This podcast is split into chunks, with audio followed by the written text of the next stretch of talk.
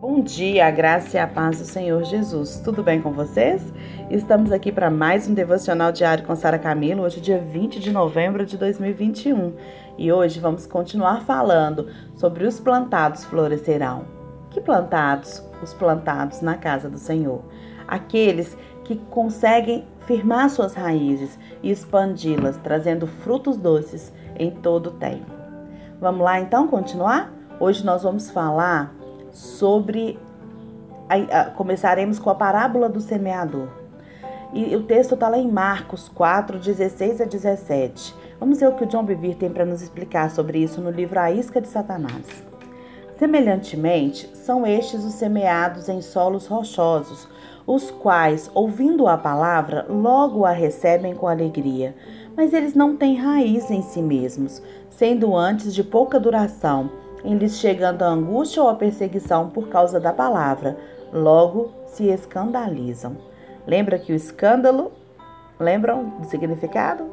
Armadilha. Quando você sai do lugar escolhido por Deus, as suas raízes atrofiam. Verdade. Na, maioria, na próxima vez, será mais fácil fugir da adversidade porque você impediu que as suas raízes se aprofundassem. Chegará um momento em que você não terá forças para enfrentar a adversidade ou a perseguição. E aí você se torna então um errante espiritual. Isso mesmo, errante que anda perambulando de um lugar para o outro, desconfiado, temeroso de que sempre os outros vão te maltratar ou te enganar. Impedido de produzir verdadeiros frutos espirituais, você vive uma vida egocêntrica, voltada para você, comendo os restos dos frutos que os outros te dão se quiserem te dar. Veja lá Caim e Abel, né, os primeiros filhos de Adão.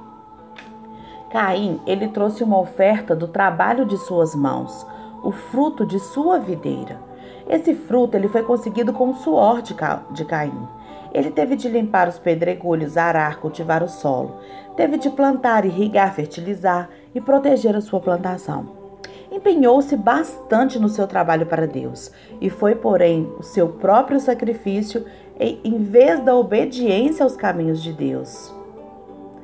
Isso simbolizava adoração a Deus por intermédio da sua própria habilidade e força, e não através da graça, queridos.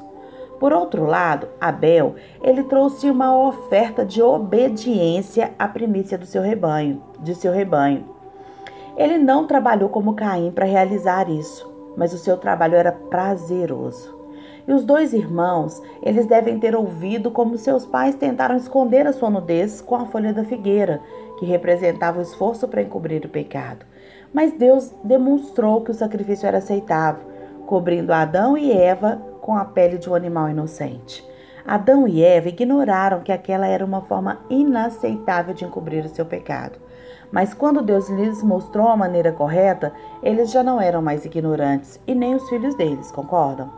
Caim tentou conquistar a aprovação de Deus sem seguir os conselhos de Deus. Deus, ele reagiu mostrando que aceitaria todos os que vi, vivessem sob o parâmetro da graça. O que, que é isso? O sacrifício de Abel.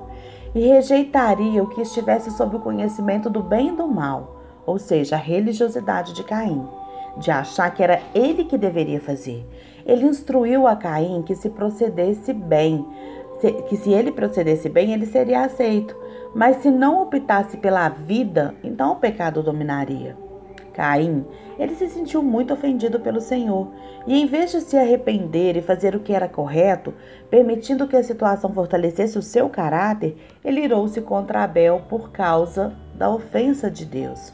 E aí ele assassina o seu irmão.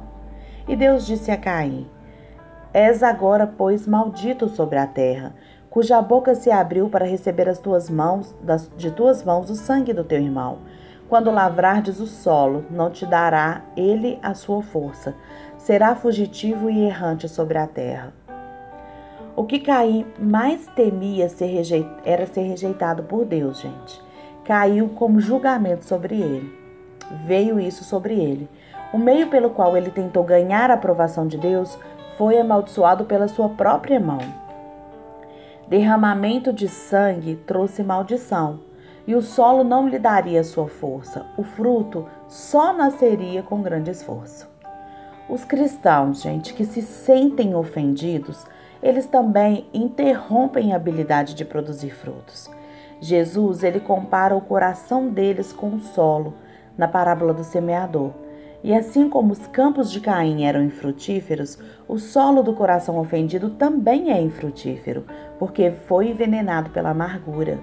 Presta bastante atenção nisso, pois os ofendidos ainda podem experimentar milagres, pregações sólidas e cura na vida deles. Mas esses dons do Espírito e não frutos, mas esses são dons do Espírito e não frutos. Muita atenção nisso. Seremos julgados pelos nossos frutos, gente, e não pelos nossos dons. Dons é algo dado, é presente, não é nosso. Dons é o que o Espírito Santo nos dá, tá? Fruto é aquilo que a gente produz através do Espírito Santo. Então a gente vai ser julgado pelos nossos frutos e não pelos nossos dons. O dom é dado, mas o fruto é cultivado. Perceba que Deus disse que Caim seria um fugitivo e errante como resultado de suas ações. Há inúmeros fugitivos e errantes espirituais em nossas igrejas, em nossas famílias, não é verdade? Quando seus dons de música, pregação, profecia e assim por diante, de amar, de cuidar, né? não são bem recebidos pela liderança, pelas pessoas que vivem junto, eles se mudam para outras igrejas. Eles andam errantes, eles andam carregando a ofensa, procurando uma igreja perfeita que receba os seus dons e que cure as suas feridas. Eles se sentem perseguidos e massacrados, sentem-se como se fossem os Jeremias atuais. Só eles e Deus, e todos lá fora tentando pegá-los tornam-se não ensináveis, sofrem do que eu chamo de complexo de perseguição. Todos querem pegar-me, tentam confortar-se dizendo que são santos ou profetas de Deus perseguidos. Desconfiam de todos, e isso é exatamente o que aconteceu com Caim, né? Com Caim. Veja o que ele diz: Serei fugitivo errante. Presta atenção. Serei fugitivo e errante pela terra. Quem comigo se encontrar me matará. Ele já foi com essa desconfiança. Gênesis 4:14. Note que Caim, ele sofria complexo de perseguição, e ele achava que todo mundo queria pegá-lo. E o mesmo acontece hoje em dia. As pessoas ofendidas, elas acreditam que todos querem pegá-las. E com essa atitude é muito difícil de que enxerguem as áreas na vida deles que precisam mudar porque eles viram vítimas, certo? A pessoa se isola e leva sua vida de forma a convidar o abuso. Ela fica sempre esperando que aconteça um abuso na vida dela. E aí ela não consegue enxergar as áreas que ela precisa de transformação. O solitário busca seu próprio interesse, insurge-se contra a verdadeira sabedoria, diz lá em Provérbios 18:1. Deus, ele não nos criou para a gente viver de forma isolada e independente. Ele gosta quando seus filhos cuidam e nutrem uns dos outros. Sentem-se frustrados, sentem-se frustrados quando sentimos, ele sente-se frustrado quando a gente sente pena de nós mesmos e a gente também se sente frustrado diante disso, achando que a nossa alegria a, nossa, é a responsabilidade das outras pessoas. Quer, quer que sejamos membros ativos da família e que busquemos nele a vida. Ele quer que a gente seja essa pessoa de ação e não ficar esperando dos outros. Uma pessoa isolada, ela vai buscar sempre os seus próprios desejos e não os desejos de Deus. Ela não aceita conselhos e ela está pronta para ser enganada, porque ela acha que todo mundo vai enganá-la. Não estou falando de períodos em que Deus capacita e treina pessoas individualmente, ok? Aqui eu estou falando sobre aqueles que se aprisionaram perambulam de igreja em igreja, de relacionamento em relacionamento e se isolam em seu próprio mundo. Pensam que todos que não concordam com eles estão errados e contra eles. Protegem-se em seu isolamento e sentem-se seguros no ambiente controlado que preparam para si. Não precisam mais confrontar as suas falhas de caráter porque estão isolados e, em vez de enfrentar as dificuldades, eles tentam escapar da provação.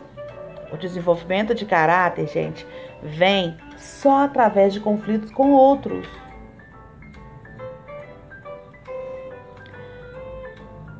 é perdido ao mesmo tempo, tempo recomeçar esse ciclo de ofensa. Então, se eu largo um, um, um conflito aqui que eu vou crescer para passar para outro, eu estou perdendo tempo. Eu podia estar crescendo muito mais rápido onde eu estou. E isso só vai recomeçar o ciclo de ofensa. Eu achei muito tremendo esse capítulo, gente, muito tremendo mesmo.